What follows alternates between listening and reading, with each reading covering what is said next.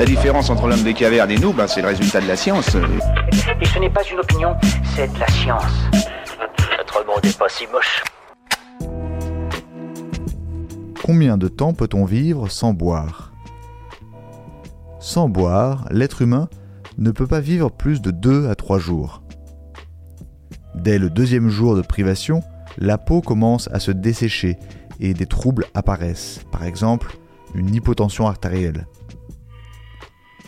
Indispensable, l'eau permet notamment d'éliminer les déchets par l'urine et de régler la température du corps par transpiration.